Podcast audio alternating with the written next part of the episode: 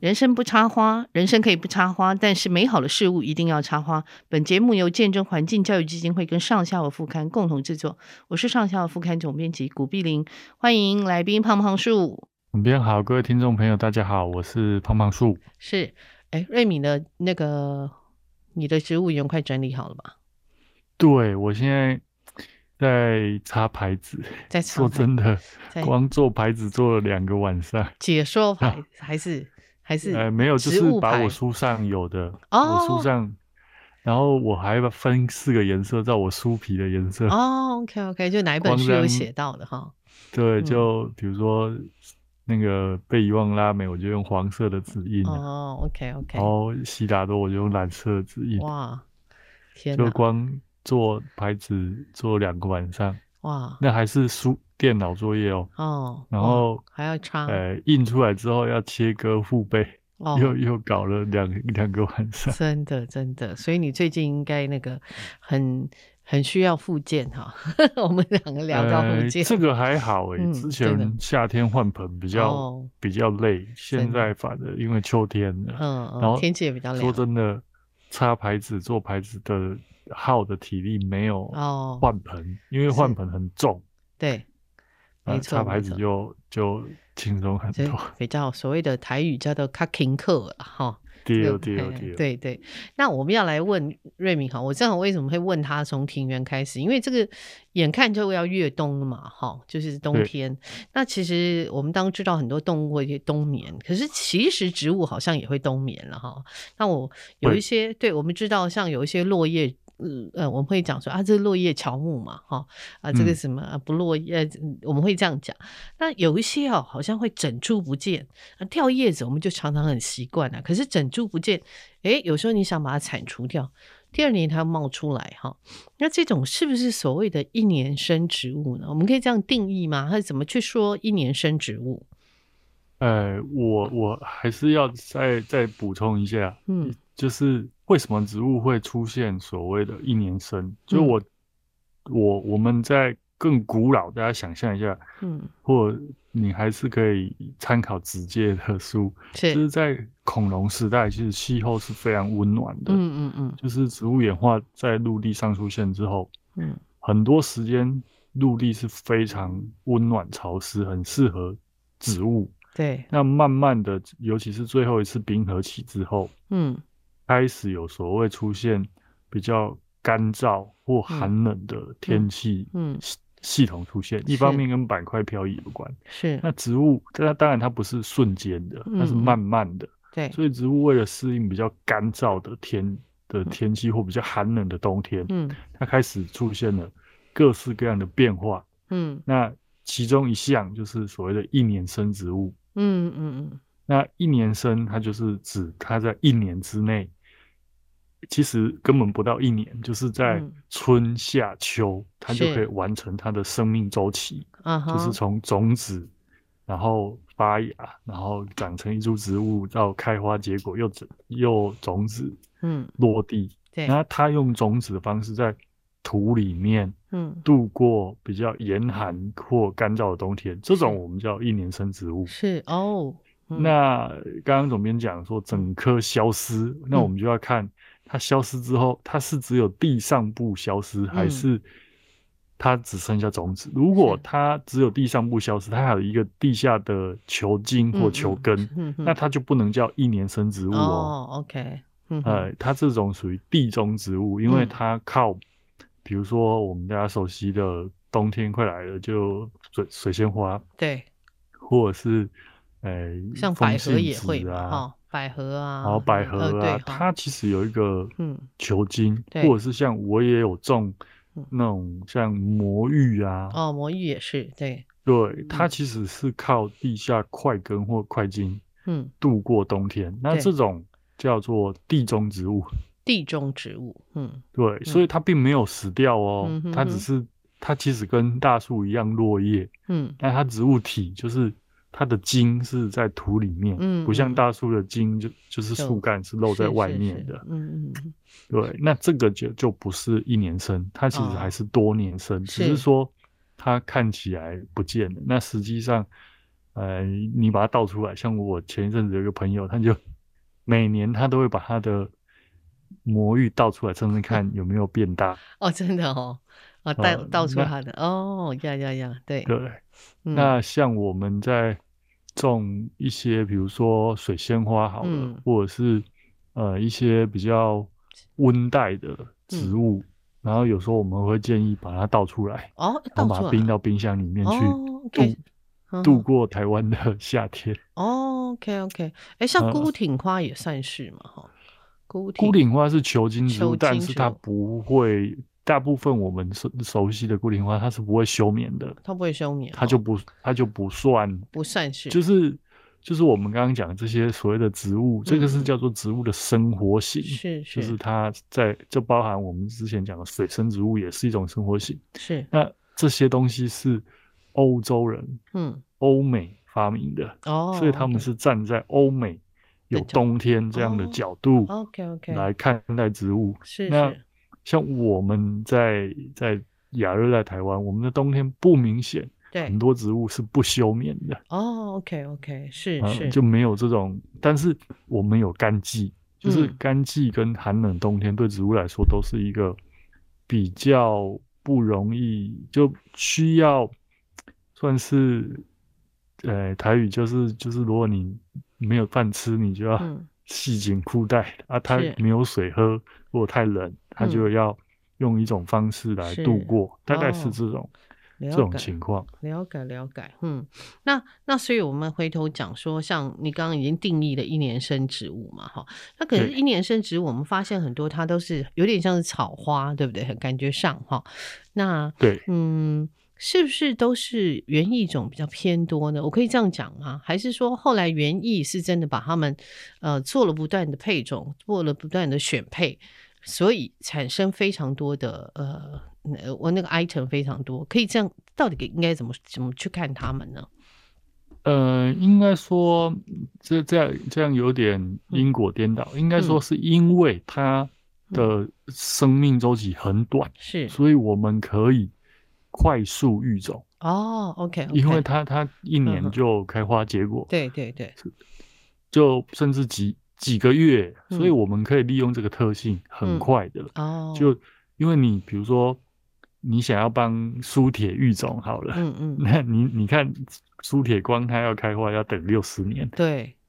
嗯，那两棵苏铁育种，等它小朋友再长大以 后，经过六十年，这种育种速度太慢。太慢了，对对对，对嗯嗯，那树也是树嗯，就算是一般果树育种，可能都是要好多呃年，要嗯光是你嗯要它结果，可能就要好几年。。对对，嗯那甚至比如说草本族，比如说兰兰花，好了，嗯我们台湾是兰花王国，我对们做兰花育种，嗯，有时候要育出一个嗯好的品种，可能也是要很长的时间啊嗯了。嗯嗯，可嗯是这种草花，因为生命周期很短，那对我想大家中学的时候应该都有学过那个孟德尔的那个嗯豌豆实验。哦，OK，嗯哼，有孟德我尔们有就都是因有为都发有现学过豌豆它嗯生长是很短，所对以因为这样才可以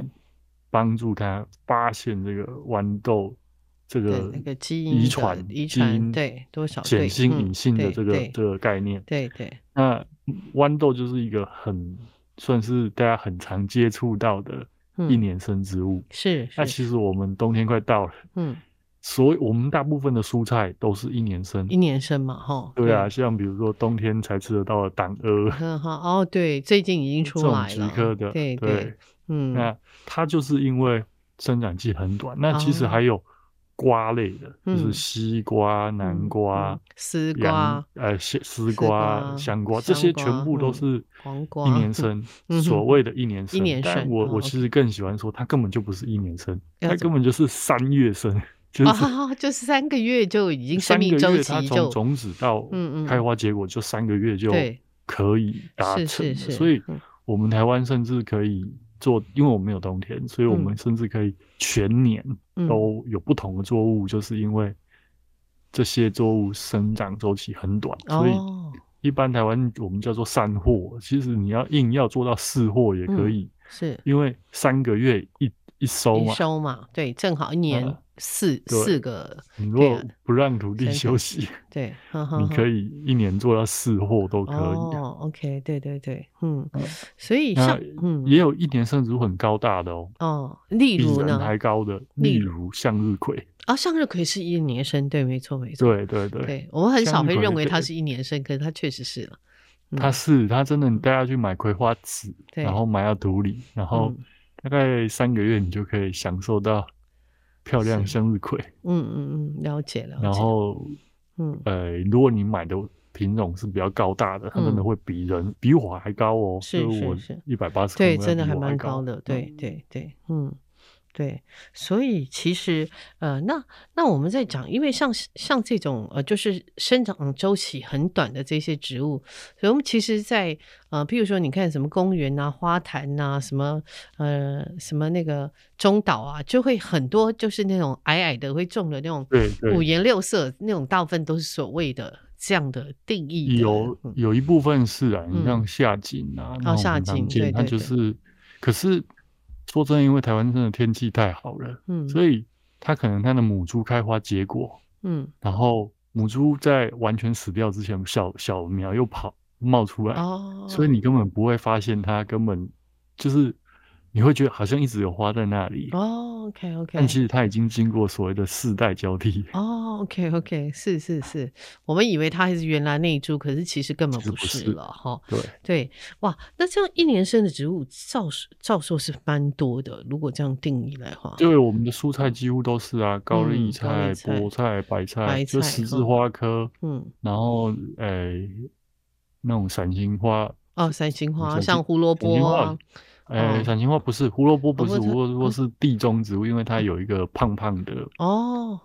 胖胖的块快快根、快根块根哦，OK 但 OK，是一般来说，我们胡萝卜也是三季就可以采收了，，对，嗯就是哼哼三个月，三个嗯月就哼可以采哼收哼了。是是，伞形花是嗯什么芹菜吗？昆对菜对什对，么芹哈？菜那但嗯，那个反而不是，其实有一些我们嗯以为是、是所谓的，就是你嗯看书，你会比如说还有像，呃，番茄啦，，嗯，就茄科这种，对呃，辣椒啦，对对对，有时候这些书也会写一年生，但对其实不一定哦。哦就是我我自己，或者是比如说像九层塔啦，嗯嗯，就是你嗯种了之后，如果你环紫境还不苏错，对不对？紫嗯，苏它有时候它虽嗯然说旁边会掉小苗，对，那我后来发现会变成一年生，是因为有时候冬天太冷了。哦，OK，那如果你一直去采它，嗯，然后它们变成木质化，它其实还是有机会变多年生，哦因为它它 OK 它就有点像小树这种，哦，小灌就木了可哈，能有会点变像成小小灌木两。三年生啊，哦，OK 它 OK，就不不不见得一定是一年生，是，哎，对，那你讲到这，我想插来问一问一个东西，就说像很多人都会说什么九层塔紫苏开花以后它就会死掉了，这样讲其实不会不啊会不嘛？会哦，对，呃就嗯是它种子掉下来，它它旁边会长，像我是因为我种我有种，但嗯我又观察母猪，嗯不一定会死掉哦，就嗯是尤其是中南部可以越冬的是机会很高。嗯嗯，我发现北部几乎真的就一年生了，因为冬天到了它就拜拜了。哦，太真的冷真的真的中南部你只要呃冬天不要太冷，它是几乎都可以活两三年，哦，OK，呃所以甚至三四年。哎、我觉得台湾真是一个很妙的地方哈，就是说像对我呃呃前几天去苗栗哈，哎，那个植物一到苗栗就是肥到，尤其卓兰那边，简直是肥到不呃像话了。也不一定，就是我觉得每个县，我我觉得我们很棒，的就是我们每个县市有自己特色的，嗯，特色的蔬果，比嗯如说，呃，苗栗大湖，你就想要草莓，草莓对也是一年生。对，那嗯南部，比如说台南，你会想要芒果啊，嗯，屏东想要凤梨，可凤是梨北部也有北部的对蔬菜水果啊，宜对兰你就会想要三星葱对对对，嗯，啊，对，就各有各的特色是啦。啦我觉是得啦倒也没有说哪里就比较肥，嗯，可是它那个作物实在长得，我觉得它那个花啦，哈，主要是我嗯看到那个什么，它那个就是我们看到，当台北有很多是跟飞瀑状的那个，像九重葛哈，可它的叶子对超级大的，你 知道，它大到是嗯我们平常台北的四倍这样子。哦我知晒道叶子会大，嗯应该是因为有施肥哦。有时候施肥会有差，不知道，就是但嗯有时候我也不晓得，比如说，呃，怎么样讲到叶子大这件事，我突然想到，嗯最近蒜香藤在开花。啊，对，蒜香藤，他那里蒜香那藤就是疯了，对，那嗯像我们台湾蒜香藤的叶子大概就十十公分，嗯十几公分。对，我在亚马逊雨林看到蒜香藤大嗯概是三十公分，真的啊、哦就是就是它开花，你然后叶子又长大，你知道它就是蒜香藤啊。对对可是你对就，觉得这叶子是大的太大得夸太张离了谱已经太夸张很不可思议了。哇，对呀、对呀、啊所以真的不，哎、同一种植物在不同环境，有时候真的会是，让你有完全经验之外的嗯形态表现。对跟对特对质对，那个就是过度巨大和过度渺小，我们都会被对它吸引，对不对？哦，因对为它不符合我们常见的东西，我们就会被对哦它吸引，啊。哇，真的是很很妙。然后我们刚你你也讲兰花哈，因为啊兰花其实它大部分都是，我发现它其实如果像我自己种的经验啊，如果是它花已经谢了，那你把它那个梗剪一下啊，它其实第二年会再继续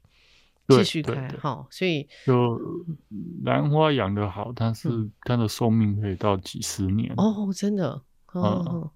对呀、有有时候你完全也不理 它，哎，它第二年就真的也开花。当然，它没有像呃那些园艺园艺商啊、园艺农园艺农夫啊，他们那么他们很会种嘛，哈、他会种的真的对，但是我们没有，可是它还是会开花。会会会，就是是通常它受到它都都是在早春的时候啦，嗯就是如果你没有刻意嗯，去弄，就是它通常就是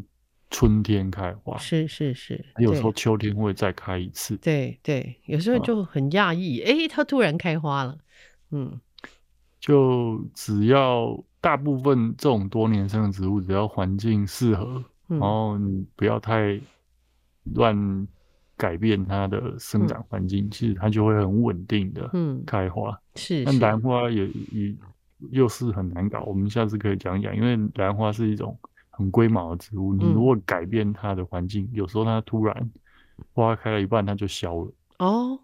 真它的会消苞，哼哦，因为我通就是常对龟毛。你讲到这个，就是就是说，月兰花它通常我都是放在外面嘛，然后就要开始结花苞了哈。然对后诶，结果你把如果把它拿到室内，诶，你本来看到它应该要开花的那个花苞，它就真的是消苞。所以通常我都会让它在外面整个开完以后，我才把它带进来。因为开完它就来不及了，就已经开了，它就不能缩回去了。对对，就是它很容易，我有发现有这样，就是因为室内室外的温度有差嘛，哈，尤 其那对个时候在然后春光线嗯天也，有差。对，所以它就是消包了，就是觉得哎，诶真的是不能把它带进 室内，还是让它在原来的环境开完这样，然后它真的是可以维持很久了，嗯，对，兰花，呃，兰花是一种花期，就是单一朵花的寿命很，嗯，很长长很的长，对但也不是所有都这样，也有嗯那种就是只有开一个早上的。哦，兰花的多样性太高了，是是是是，但它就不是我们今天要讲的。。对对，所我谓们一讲年了生，一很多年人生。就以为它一年生，对，很多人以然我后为什么开会完就讲到把它说，因为很丢多了哎人以为它是一年生，就觉得它已经开完了。 对，对没错，然后就把它扔到热圾桶。对所以对有时候我会在热圾车里面看到，看到好然后多就，对，舍不得又把它捡捡回回来家。嗯哈。对对，你跟我一样是那个捡那个各种垃圾还有植物垃圾的哈。其实嗯其实它，你把它捡回来，它哎真的是你放在适当的环境里面，它真的都会长啊，而且它每对年都开。对，对对，对，我觉得不管说开的好不好，就是它每年都会开啦。哈、那其实，嗯所以我才会特别提到兰花，因为很多人都以为它是一年生，其实并不是哈、那一年生的植物我们讲很多，可是如果说我们要重种，一定要把它挖掉嘛。嗯，要看啊，就是如果它有种子的话，嗯，你可以让它就是留在原本母株那一嗯盆。但是你想哦，比如说我再举一个例子，九层塔好了，嗯嗯它原本那一盆可能就只适合活一株，啊，那它掉就种子。你如如果不收集它自己掉，它里面长满了九层塔，那它的空间就太小了。哦，OK OK，所以就会嗯比较建议，就是要嘛你就那一盆里面少播一点种对子，嗯哼哼哼要么你就多分几盆，像我就是多分几盆，然后有嗯朋友要，因为九层塔嗯这，种东西实在是嗯太多人需要了，所对，以我就当小小盆栽送朋友这样。哦，真的，你讲九层对塔，我就觉得我每次都没中成的、欸因为它我很容易有蚜虫。呃，九层塔其实很多人九层塔哦，它嗯不是跟欧洲香草就不一样，我不们一之前样对谈过欧洲香草，欧洲对香草它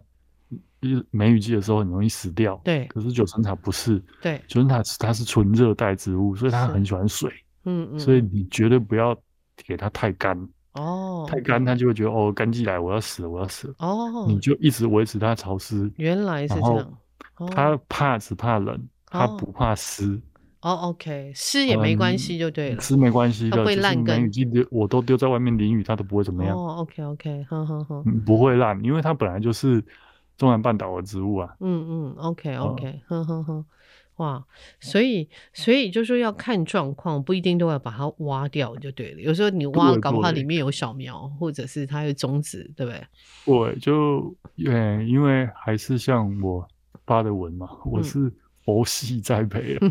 所以我基本上除非你不处理，嗯它就没有办法长得好，不然我一嗯般就是让它们嗯呃随意生长，然后再加上我生性懒惰，所嗯，以我基本上我都给它很大盆子。哦，然后让九层塔长满整个盆子。嗯，但前提就是，那你就要一直踩它哦，嗯，嗯就是这一种唇形科的植物，你要一直踩它，那就越长越好。哦，是哦，所以要一直踩它，它不要种了舍不得九层塔就对不了。能不踩。哦，哦，不要舍不得不。踩反而会老化。哦，OK OK，嗯，其实很多香草植物好像都需要啊踩，对对对不对对对对，嗯薄荷啦，对，然后紫苏啦，我建议你就是采来用嘛，反正嗯你你应该，我想大部分人都会嗯，都不会不喜欢这些味道。对哦对，嗯，对讲到啊这个那哈这样讲到香草，就是香草界也有一年生的，就是嗯香菜、哦，香菜哈，N C 啦哈，算跟是，穗，对对然对，后茴香那些应该哎茴也香不算是是茴茴香是茴两香可以嗯比较多年，好哦好好好，也会可嗯以茴香可以比较多年，对不对？对，然哦后香菜是的，然后嗯呃次元水也是一年，哎，次元以你说那个越南那个次元以对对对，那个也是一哦年。我发现虽然说它好像一直都在，但后来嗯发现母猪会死掉。哦，我种然过，后我它就会想到长，再对，再长出侧芽或者是哦高芽，OK 或 OK，种子小苗。是是是是，我有种过，然后它就是就是不见了。我想说，诶，是我把它种坏了嘛？因为它也是一年就对 了。它它很怕冷，它呃真的很怕哦冷。对对，然后冬天有时候真的会，嗯如果你没有一不小心就断种了，嗯嗯嗯，呃是连刚长的小苗都一起。哦灭，OK OK，嗯，所以种植物也是真的要挑时间。所以，诶，一有所谓的什么呃春末夏初或者什么秋末冬初适合种的一年生的植物，可以可以我们可以呃，这我样觉分得吗？要看它的嗯来源，嗯就是有一些，因为说真的，它它一年它一年生或者说一季生，嗯它就是它还是需要在春暖花开的时候。哦，OK，嗯但呃，所以我们还是会嗯呃在适合生长季去种它。可是比如说像西瓜，嗯我西瓜它就是在比较温暖的季节才会长啊，对就对西香瓜这些，所以嗯，通常我们还是会在春天才播种，哦，OK，因西为瓜小苗相对怕冷。是是，嗯哼那但不一定，比如说像党鹅，嗯它就怕热，所以你哦就不所以能它在夏天，不你就能在是夏在天秋天。或者嗯是像我现在是烟草的季节，秋烟嘛，我嗯们讲秋烟，它大概也是十月之后才播种、哦才啊种， ，OK，然后春天就拜拜了。哦，OK，它也是一年生就对了，烟对，嗯烟草所也生，以烟草也是，所以你要看作物的特性，哦还有 OK 它原本生长的原生地的环境啊，所以也嗯没有绝对的标准。是是，嗯哎，花生算是一年吗？呃，花生好像，哎、花生也是哦，哎、嗯，花好生像也是一年呢、我看他们都采对，收很以多后，豆很多豆科也是啊，所嘿以啊嘿像啊豌豆，嗯嗯嗯，对，因为我看嗯那个、去宜兰，他们宜兰他们壮围有种花生嘛，哈，对，它对，因为你要采花生，你就要挖起来。对他们整个把它挖起来，所以我想他嗯是不是也是一年生？但他这样讲，嗯，因为其实花生的妈妈那种漫画生是哦多年生的，漫所以 我画生在想，会不会是因为我们为了要采花生把它挖哦起来，所以它变成一年生死是掉人了人人力造成他一年生，对我没有试过，嗯所以诶不知道就不确定它可不可以活更久。真的哈、哦，因为我如每果它次对它会对枯掉就不是了、嗯嗯，所以可以观就察一下哈、嗯，大家有兴趣可以是试试看啊嗯嘛。对。那我们刚刚因为瑞敏也在讲到说播种这件事情哈，嗯，像我是一个很懒惰的人，有时候我就把那个整把的种子这样绕一下那个棚子对啊。那诶、像我有一次就是种那个好像是青椒啦哈，青椒籽对，我就把它整把，诶、它全部都长出来了，可是对我也没去疏苗，所以后来只剩下一颗，诶、它自己自己就剩一颗就自然淘汰法，啊，哈就哈是对，有时候我在种一些植物，嗯我也会一个盆子里面可能种几颗，嗯然后让它都冒芽出来。是那因为我们不了，我没有种过的话不了解它的特性。对那有一些植物它真的会自己竞争掉，对然后最后对有一个比较高大，是是芽是，就是嗯特别先对长比较高，然后对阳光遮住了其他，其他就慢慢就死对掉了。嗯哼还有一些你会发现，哎、它可以和平共处很久很久嗯哼很久，嗯哼所对以也不一定就是放在一起就一定会怎么样。是哦，对，像如果我们在讲到说，诶，所以你在播种的时候，呃，还是不要太多了哈。照说应对，该还这是样不要讲嗯太多。一般像呃，大部分农夫都是三个种子，嗯哦，三一个个是哦一个栽子穴嘛。哦，OK OK，哼哼嗯哼哼，所以还是，诶，但是因为有的种子还小到真的是太对对小对太小了，呃哦，这个就还要考虑种子的大小，嗯哼就是哼我们以前在学这个植物繁殖的时候，对小是很小种子通常你就会嗯三个，那甚至会有所谓撒播，就是哦比如说对啊像桉树、嗯嗯，红块这种种子很小，小到你根本没有办法对啊算粒的，对你就对撒播。哦撒然后撒播播之后再去挑大的，把它哦挑起来分，OK，嗯哦盆这样。那、如果种子大种子，比如说像榴莲那么大，嗯嗯嗯，那你当然就可以一一个颗对花盆种一颗。对哦对，没错没错，这个大概也没有一个绝对的标准，是是就是不同的植物要用不同的方式。是是是，那我们讲说，如果这样一年生的植物，其实你也很难说把它照顾到怎样，因为时间到了它就走了嘛。哈对啊对对，嗯就是只要你嗯有看到它开花结果，就嗯表示你种的是成功的。哦，不要 OK 因为它死掉就难过，因为它哦本，OK 来就时间到就死掉了。是是是是，不死掉才奇怪，不死掉反而这个就那变不现太可了。能，顶多就是多撑几个月而已啊、是是是，像我自己种那个金莲花，有没有？哈、以前嗯我每年都会种嘛，它、每年诶，它就会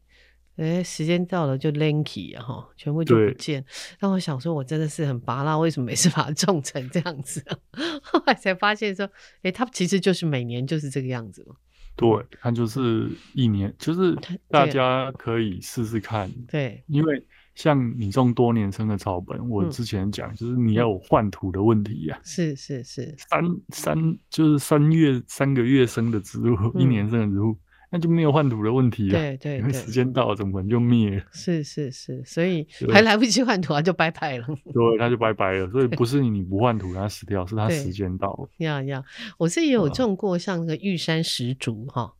那玉啊山石竹就是这个时候开花嘛哈，诶，然要后比较凉一点，对对，就差不多是这个时候，我的已经开花，然后诶，本来长得好好，就突然间不见了，然后我想说哈，又被我搞死了，诶，就第二年它自己又冒出来，对，对，那就就是它是的种子，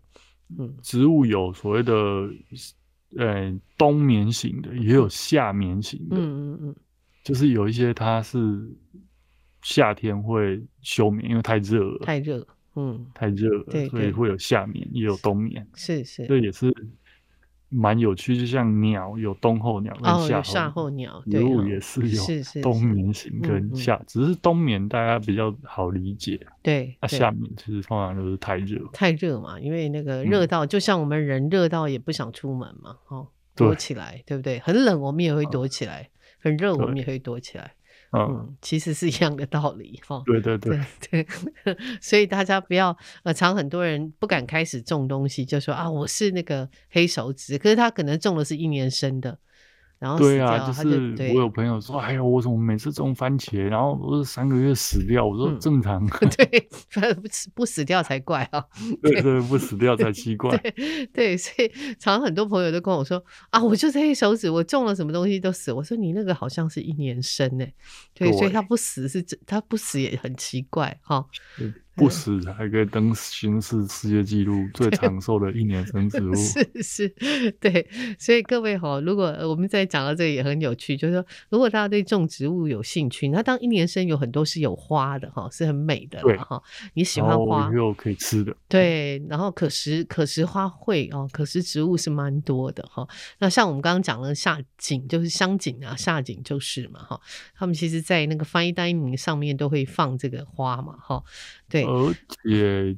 通常一年生植物它需只要小花盆对就可以活得很好，是不是需要它它只是植物体不可能在三个月长很大嘛，对对对所以不像树你要很大花盆，是一年是生植物不用小对花盆就是小在花阳盆台里对种的很好，对。然后你有时候哎做菜可以加一点点，其实也不对错，自己种的啦哈、对，对而且去摘你不会不用不要心痛，真的，对对，因为你越不摘它还会长是得越死多。掉对，啊是是。你摘了还可以多采几次，它对可能还对会多活久一点。真的，真的。那我们今天谢谢瑞敏，时间也到了哈。大家这个呃，如果在呃越冬之后，或者这个时候，其实也开始有很多冬天的这个一年生的植物，也是蛮美的哈。那嗯也可以试着种种看。好，我们刚刚讲的那些锦啊，然后那些啊嗯小还有小型党鹅，党鹅啊，党鹅的花也很嗯漂亮，党鹅它是最好嗯橘种了，真的对哦是很好种。对，而且它的花橘橘色，呃，那个黄色的菊花哈，对，哦小菊花，花，对，所以也是蛮适合吃了或者是种了都不错哈、嗯，对，好，那今天谢谢瑞敏喽。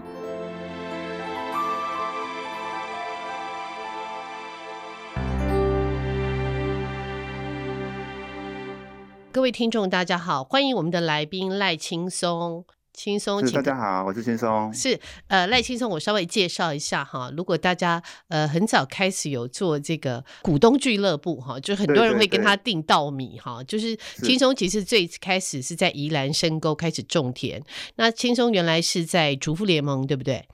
那对然后后来他就到了宜兰深沟，然后开始种稻米。那他就用这个呃这个预购制，这个股东制是哈，开始推他的稻米。那在这么多年下来，他其实呃。已经经过好几个不同的阶段哈，那为什么今天是会访问轻松哈？因为轻松他们正好轻松跟他的伙伴杨文全哈，杨文全是呃他们两位呃出了一本书叫做《半农理想国》哈，是远流出是版的社出的。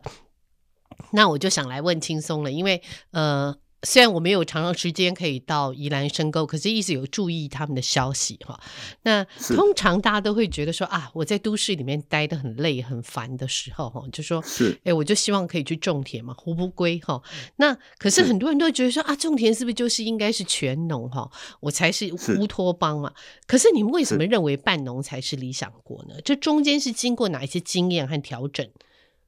是是，其其实我觉得半农理想国也不是我们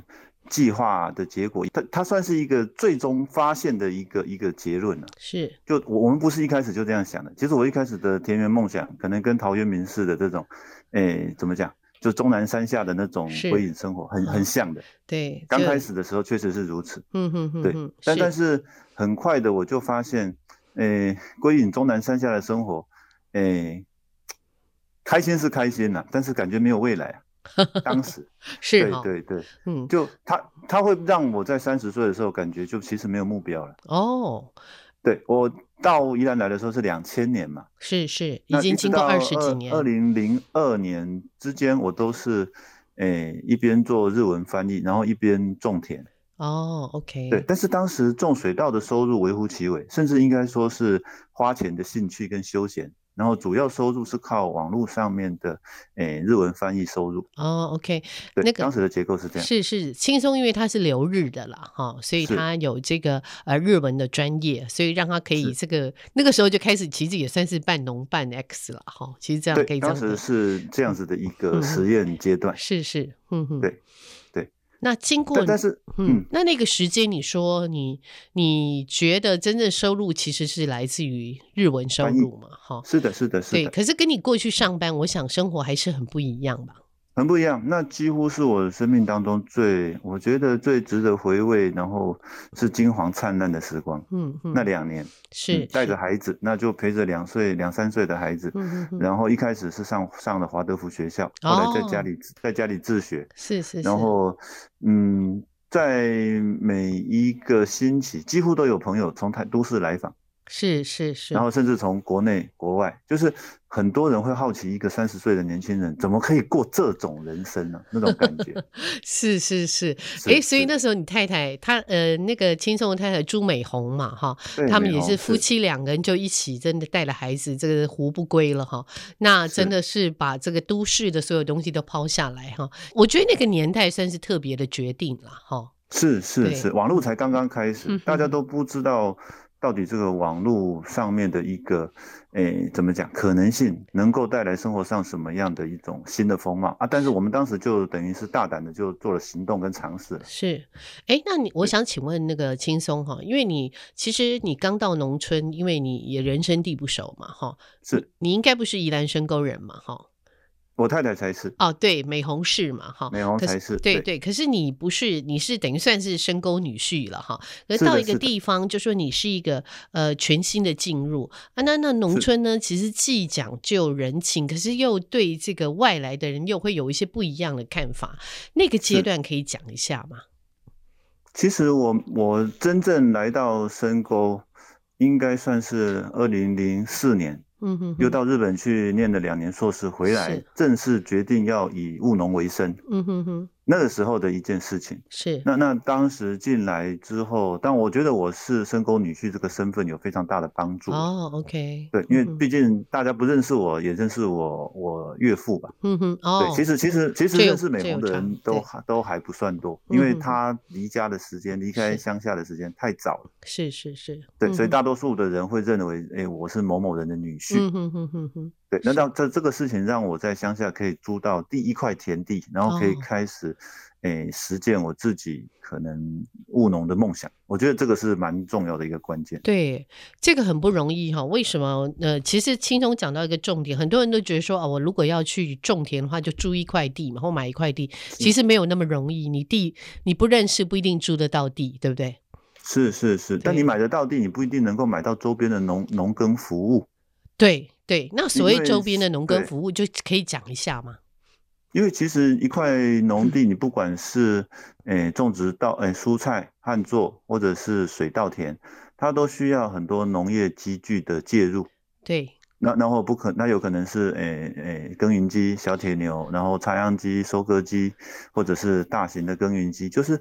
现在是一个农业机械化的时代啊。是那嗯，通常我们种植的面积都不会太大的啦，一般的人，嗯，你嗯刚刚入行要是回归农业，所以通常那个自己自行购买机械操作的，一个是投资报酬率不绝对是不 OK 的，那另嗯外一个方面就是说，你可能也不见得有操作这些机械，甚至放这个机器的地方，是是它是一个相对很大的成本投资，所以某种程度要回归农村，它跟搬到都市有一个很大的不同。搬到都嗯市，你可以完全匿名去到全世界任何一个都市，但是搬到乡村，你没有脉络，没有认识谁的谁，然后你是谁的什么人，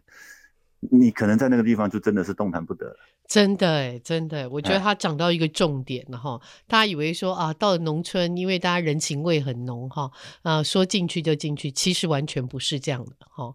那嗯应该是说，人情味它是对可能陌生客、外来客，或者是说他会关注，诶、外来的人，因为毕竟在乡下陌生人不常见，是那你肯定有有为有所谓而来嘛，你可能是对谁的亲戚、谁的是朋是友，或者是是你喜欢这里风光明媚，对但是你要在这里生活，你就得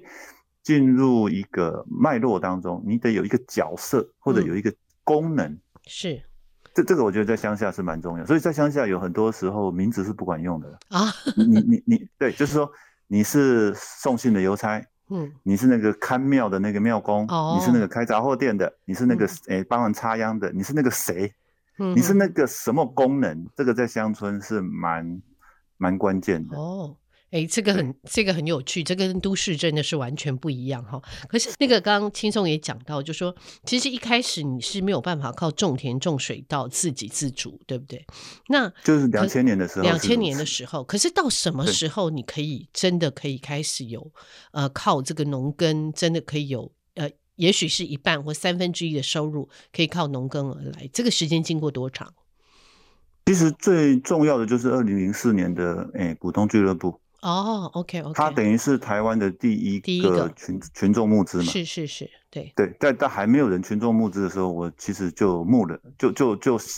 写了一张《小酒来做产》，嗯然后后都起人家的家己捡的米。嗯，嗯就我我有一个这个这个诉求，让嗯都市人可以吃到自己种的米，你自己不用下田种，但是你可以出钱委托一个你认识或者信任的农夫，哦帮你执行这个工工作。是是是，对嗯这个事情，就让我取得第一笔起步的资金，大概两百万左右。哦，所以你是在脸书上开始募资吗？当然不是啊，还是怎么样？那个 OK 时代没有脸书，，对，OK。可是是呃，那个时候你是怎么募的？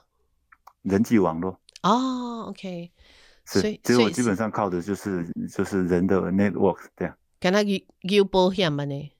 可以诶这样哎但子是，其实又又不能 竟然这么说，因为我以前就有分享生活的习惯，是即使是我在主妇联盟的时代，就是社会倡议型的是是的的是做法嘛。对那对后来到了日本去念书，我在日本冈山念大学环境法的时候，嗯其实我就意识到，诶，我的生活跟我的观点，那时候我已经出版了《从厨房看天下》，是是，然后是也也也出了另外一本《走过阪神大地震》嘛。嗯嗯嗯那那后来我就发现，其实我有很多观点、思思绪、思维是可以跟人家分享，而且嗯透过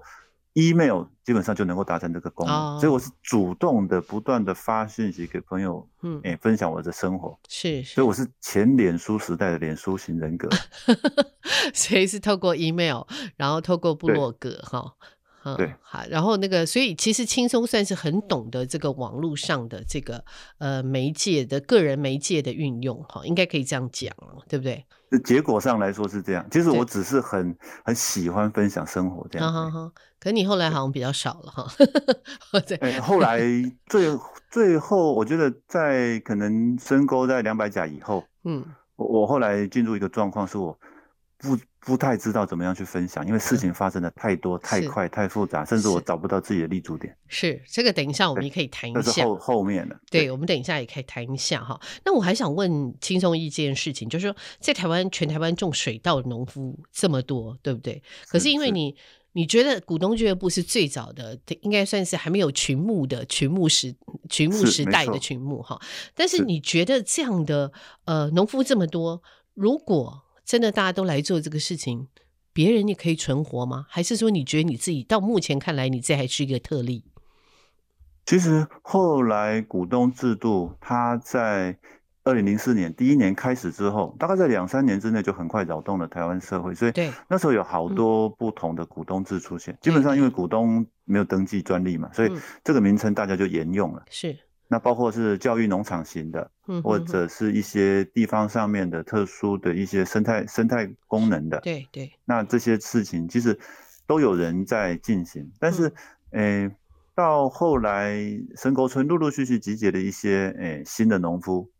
那所谓的志愿农民之后，其实到目前为止，就是预约订购牧谷制在深沟村的小农之间，我想我知道的可能就还有两位数以上。哦，但是有这它么它多未必会占据它很大的一个诶销售或者是收入来源，它可能有嗯百分之二十是这种方式，可能 OK 百分之五十是这种方式，但是嗯它就是它的诶收入管道之一。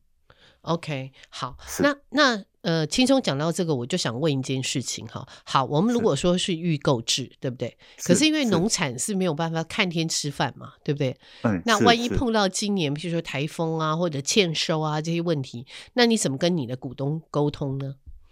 嗯，其实股东俱乐部从二零零四年开始，只有前五年是严守这一个全额预购的，嗯哼哼，所以那时候对我来说压力相对是大的，对，因为我全额预购就表示我要我要我必须完全兑现，是，那如果没有办法，基本上他交出来的成绩单就是不及格。对但但是当时我记得前五年有两年我是是欠收的，对，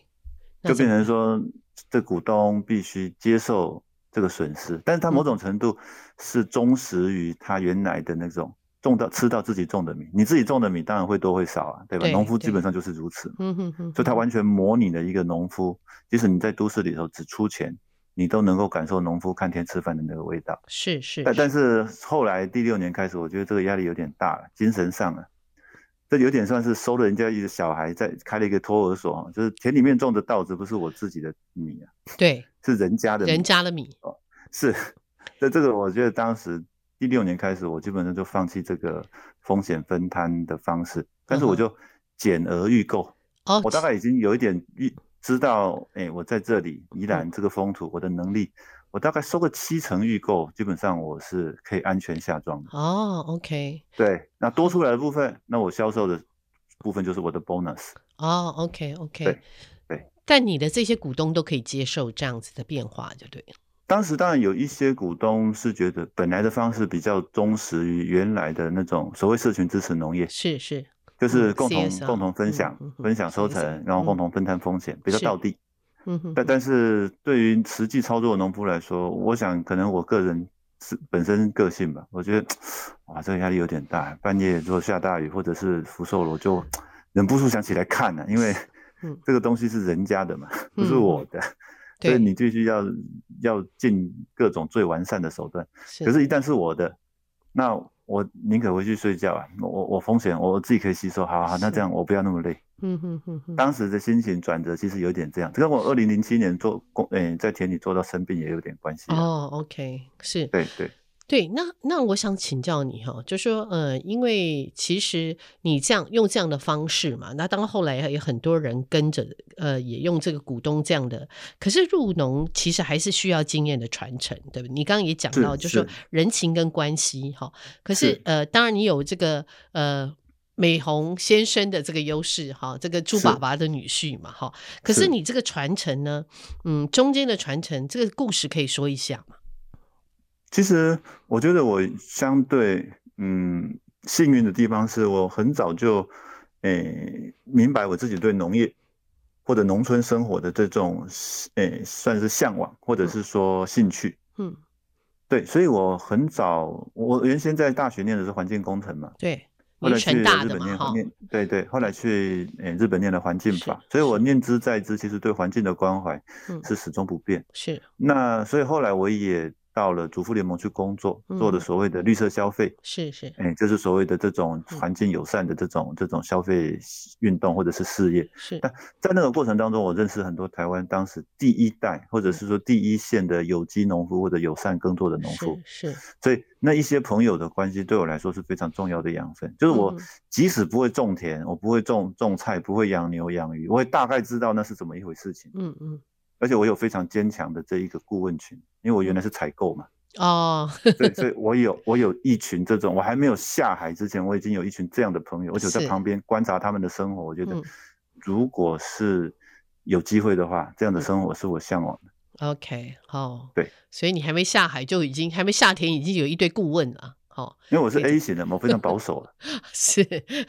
那那所以你好，那你开始种田，对不对？然后对后来你们又呃开始，后来又有所谓的两百甲嘛，哈，那因为开对始也吸收呃吸引了很多像你刚刚讲资源型的农夫新农进对来嘛，哈，是 那也希望是说可以减少他摸索的时间，所以开始也有经验的传承嘛，哈。那对那时对候像阿全、杨文全也是呃一起来做这个事情嘛，哈。可是对这中间我觉得人跟人的事是最难的，哈。这对中间一定有是非跟计较，那怎么样去调整，怎样去改善呢？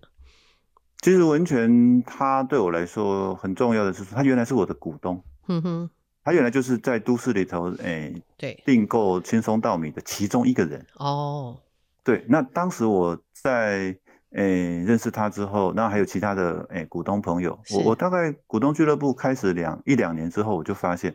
在我的股东当中，一百个当中大概有十个人其实是醉翁之意不在米的啦。哦，OK， 他他们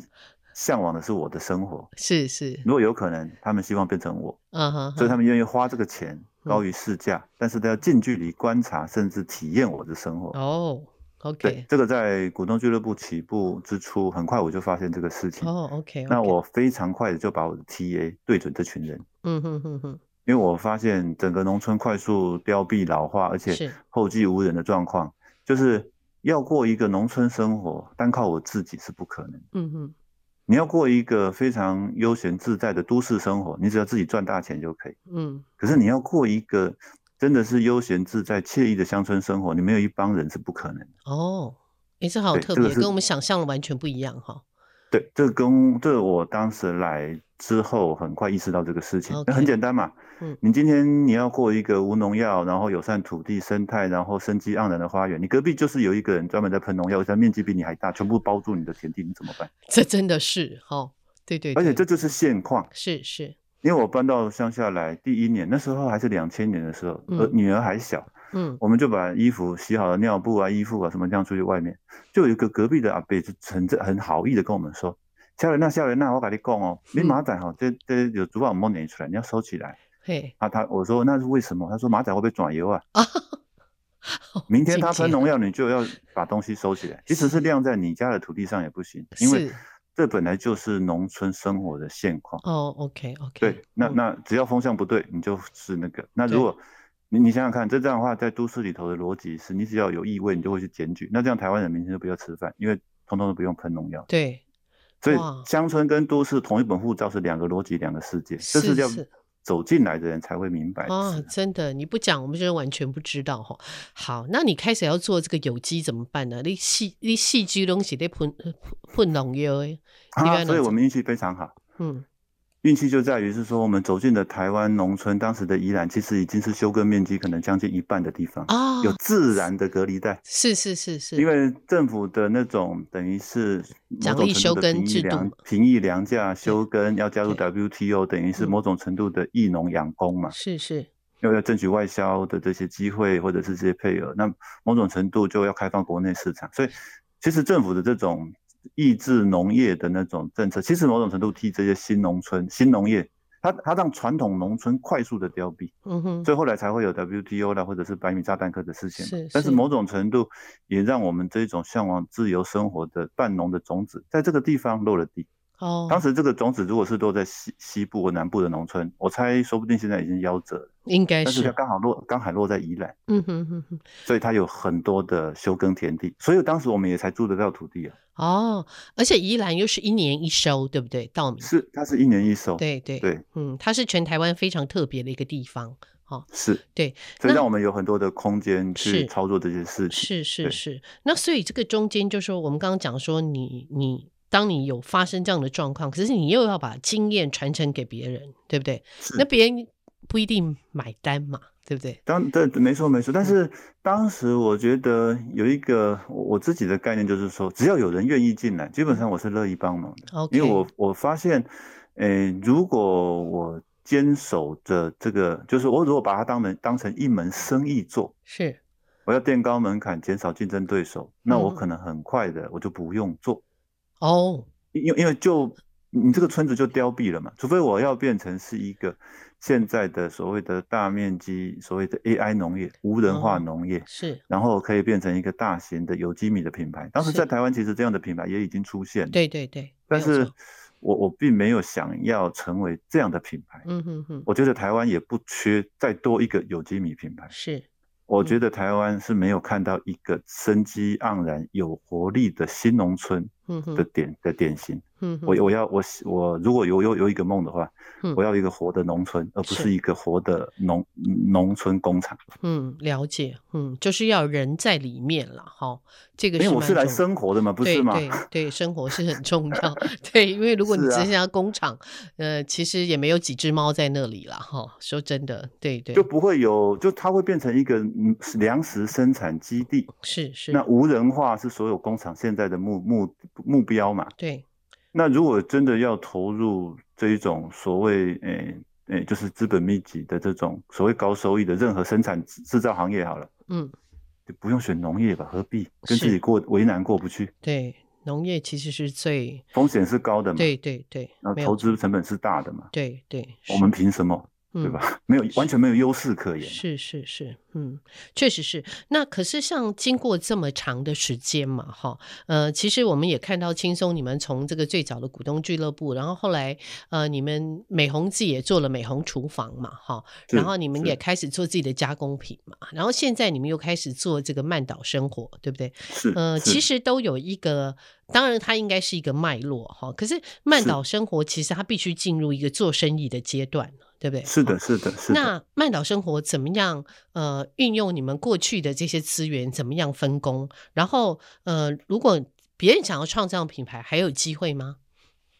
其实曼岛生活当时完全是因缘际会，就是时势所趋了。嗯哼，对，对于我们来说，这样一条路从两千年一直走到现在二零二二年，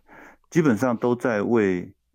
非常私人的目目的嗯哼，所服务。是，就是赖青松想过一个，诶、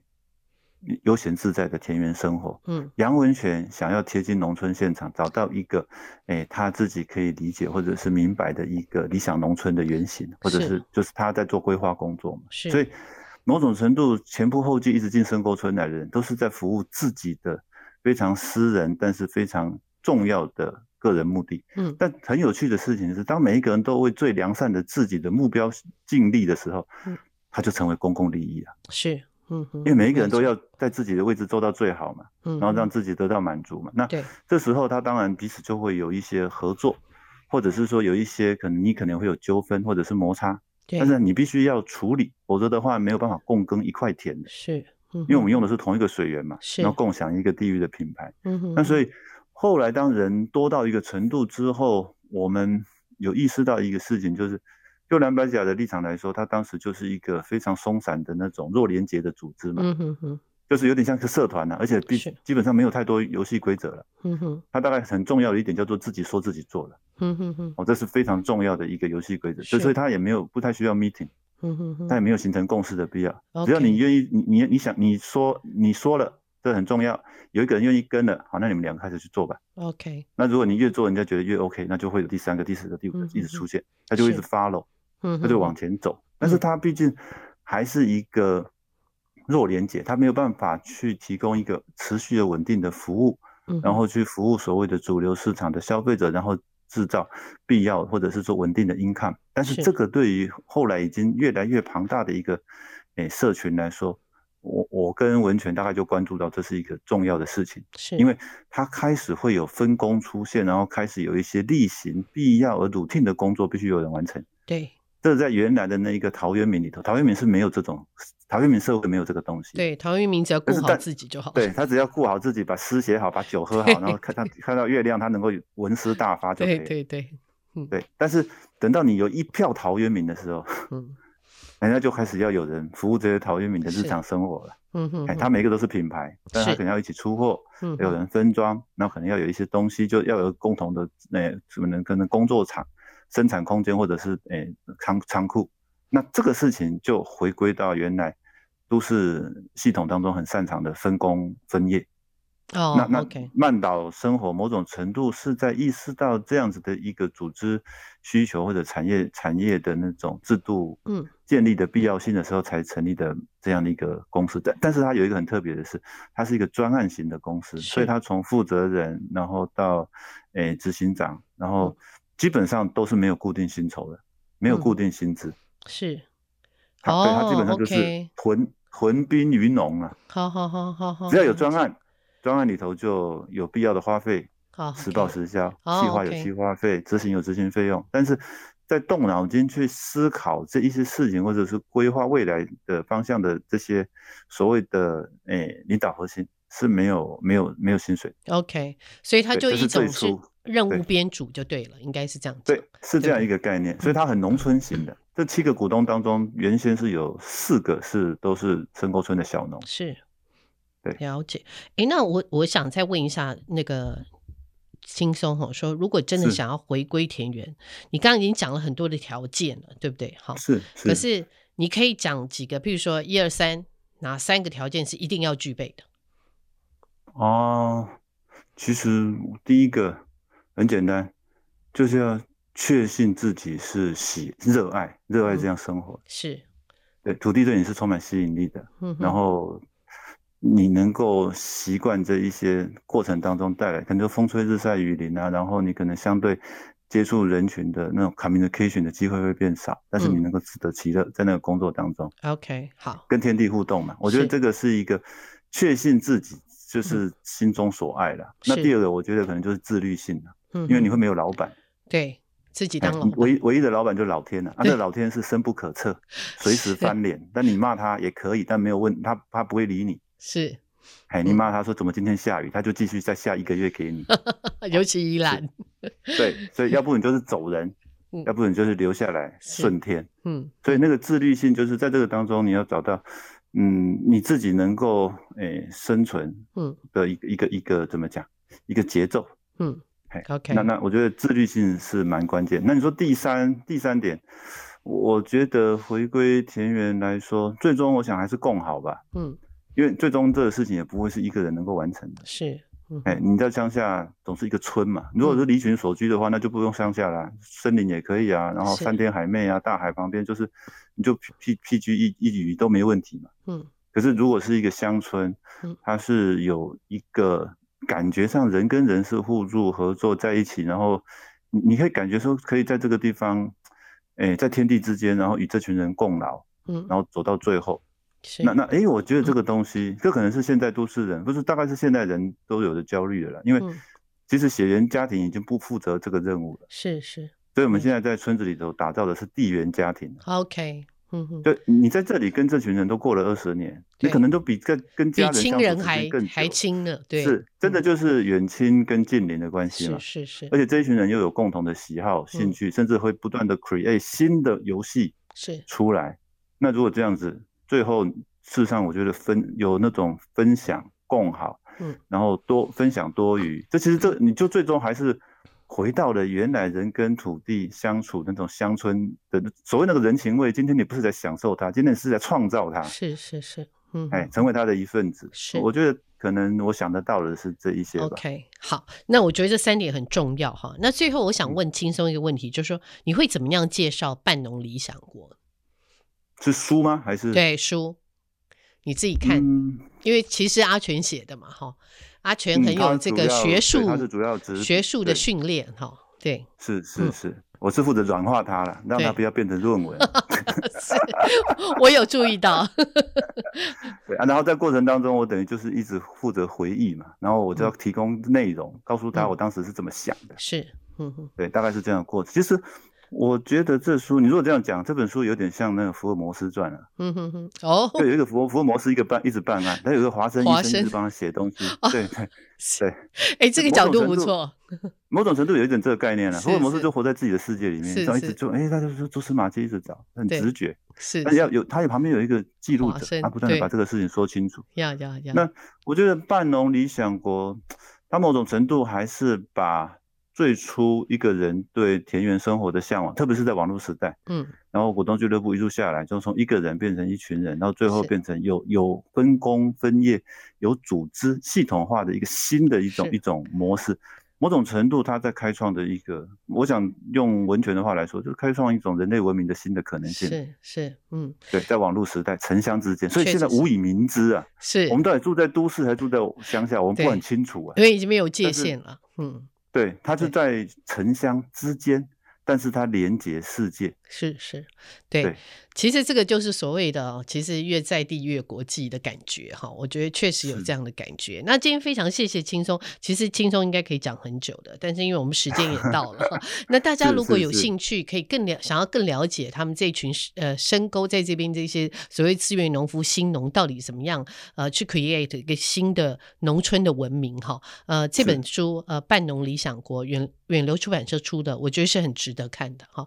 当你想要胡不归的时候，可以先看一下 啊，或者你是想是在是都市里面想象向往农村的生活，也蛮值得看的。好，谢谢是轻是松是喽，谢谢好。本节目呢是由见证环境教育基金会跟上下游副刊共同制作，我们是一个线上媒体，也是由见证环境教育基金会支持的上下游新闻与市集的副刊。如果您想了解食物怎么来，欢迎收听《食农搜查线》上下游新闻。那喜欢阅读饮食跟生态文学，请在线上搜寻上下游副刊，也请订阅，请务必订阅、下载订阅。那谢谢各位的支持，谢谢各位的收听，拜拜。